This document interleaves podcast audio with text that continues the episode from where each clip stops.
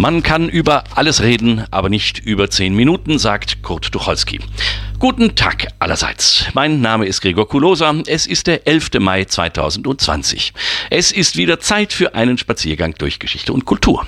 Das Sofa teilt noch immer mit mir Frau Heike Bentheimer, Kennerin Frankreichs, Verfasserin mehrerer Reiseführer durch das Land, das der offizielle Wohnsitz Gottes auf Erden ist.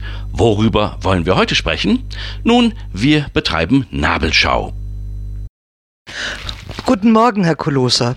Schön, dass wir immer noch zusammen hier sitzen. Sie sind doch Südostwestfale, oder? Wie kam es denn, dass Sie in die große, weite Welt hinausgezogen sind? Nun, Frau Bentheimer, ich denke, dass es damit zu tun hat, dass mein Großvater aus Weißrussland kam und der hat mich total aus der Art schlagen lassen. Nach dem Abitur und nach der Bundeswehrzeit habe ich dann aus Lust und Laune Arabistik studiert und Islamwissenschaft. Jahrelang fröhlich vor mich hin im Institut in Münster, ähm, aber das war unbefriedigend, denn äh, so wie man Schwimmen nur im Wasser lernt, muss man, um Arabisch sprechen zu können, zu lernen, tatsächlich äh, in den Nahen Osten und das habe ich dann getan Iran im Jahre 1986 für ein ganzes Jahr zum Studium in Damaskus. Das hört sich ja aufregend an. Welche bleibenden Eindrücke hat denn dieser Aufenthalt bei Ihnen hinterlassen, Herr Kolosa? Nun, äh, es ist eine, äh, eine absolut tolle Zeit gewesen. Das war sicherlich äh, die schönste Zeit in meinem ganzen Leben. Es war alles so aufregend und so neu und äh, es war eine völlig fremde Kultur. Das war was anderes als Frankreich äh, oder Belgien oder Holland äh, mal eben. Ne? Wir sind gelandet in einer ziemlich internationalen Gemeinschaft von Studenten. Da war alles dabei. Da waren Amerikaner, Franzosen, Spanier, Italiener. von den Europäern waren natürlich die Deutschen die stärkste Gruppe.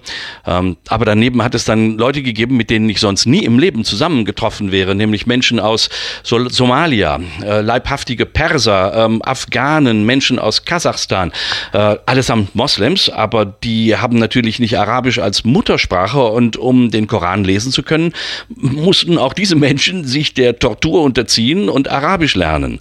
Äh, es gab sogar drei Studenten aus Japan, einer davon Hirokazu Fujita, der eine tolle Wohnung in Damaskus hatte, die in echten Stil Stilmöbeln Louis XVI äh, ein, äh, möbliert gewesen ist. Äh, eine, eine tolle Gemeinschaft ist das gewesen, tatsächlich auch eine Gemeinschaft. Ähm, wir hatten enge Verbindungen zu den, äh, zu den Kulturinstituten der Amerikaner, der Briten, ähm, zum Goethe-Institut, aber auch zum DDR-Kulturinstitut, äh, das in Konkurrenz zum Goethe-Institut damals war. Und äh, jeden Tag haben wir drei, vier Sprachen gesprochen, je nachdem. Äh, wir Deutschen unter uns äh, zunächst Deutsch und dann kam ein Amerikaner dazu, dann haben wir Englisch gesprochen gesprochen. Aber das Tolle war, wenn dann eine Französin, die kein Englisch konnte, eigentlich äh, äh gab es das gar nicht, aber wenn das der Fall war, wenn diese Konstellation war, dann haben selbst die Amerikaner, äh, die bei uns in einem Grüppchen waren, äh, die, die haben Französisch gekonnt. Und natürlich, äh, nach zwei, drei Monaten haben wir dann auch schon auf Arabisch äh, gerate brecht. Und das hat uns dann insbesondere den Afghanen und den Somalis und den Persern näher gebracht, mit denen wir sonst gar nicht hätten sprechen können. Äh, es war eine, eine total spannende spannende Zeit.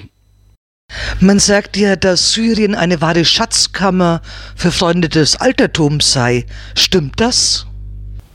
Oh ja, man weiß zwar jetzt wirklich nicht, was noch übrig geblieben ist nach dem, nach dem fürchterlichen Bürgerkrieg, äh, aber damals vor 30 Jahren, da bin ich aus dem Staunen einfach nicht mehr herausgekommen.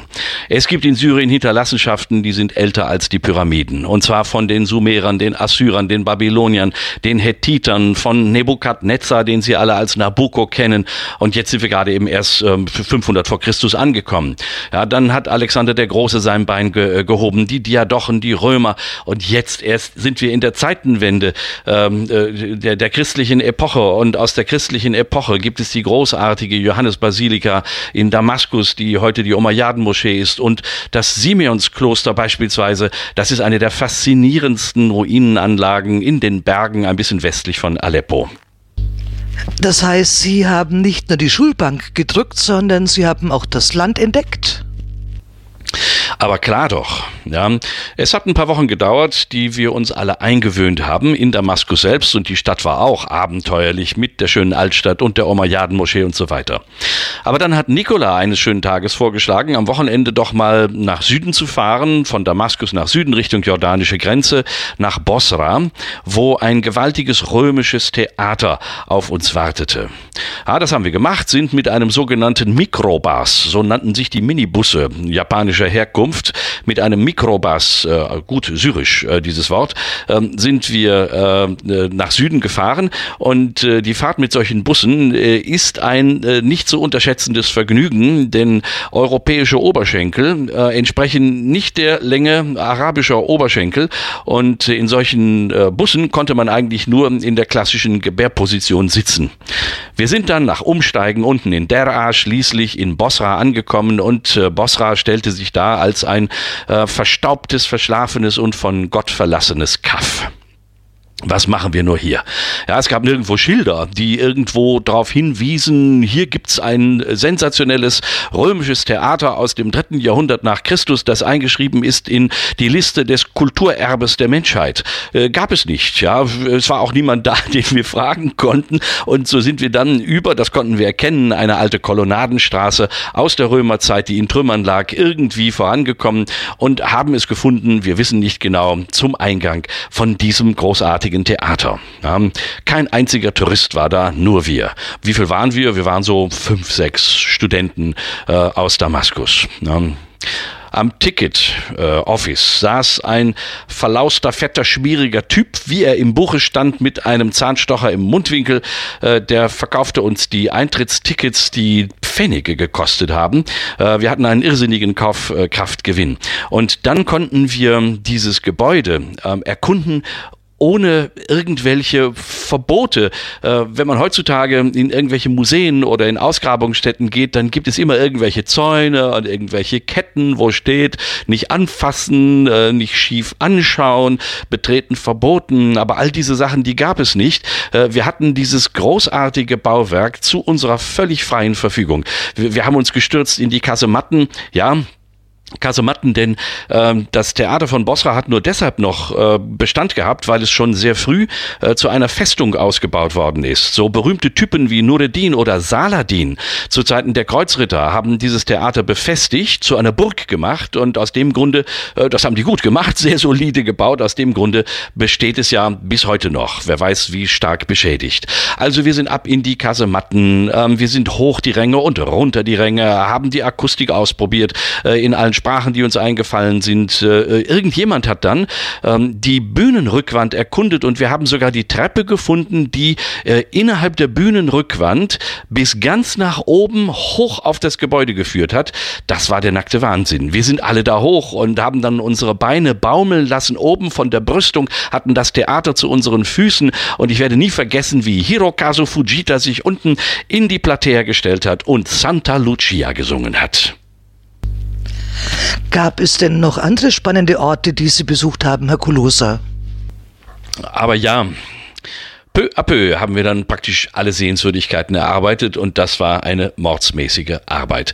Ähm, es war sehr, sehr schwierig, denn äh, es gab keinen Tourismus in Syrien. Eigentlich war das ein Paradies. Es gab keinen Tourismus in Syrien und deshalb gab es auch keine touristische Infrastruktur.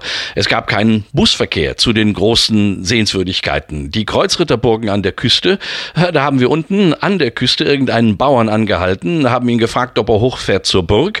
Ähm, damals konnten wir dann auch schon gut genug äh, Arabisch dafür.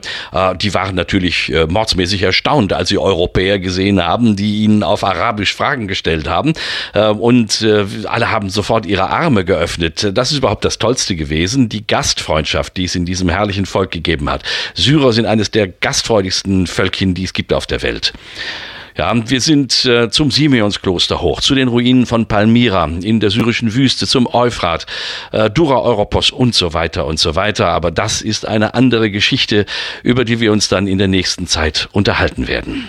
Ich hoffe, Sie hatten ein wenig Vergnügen bei meinen ersten Schritten in Syrien. Einen schönen Tag Ihnen allen und alles wird gut.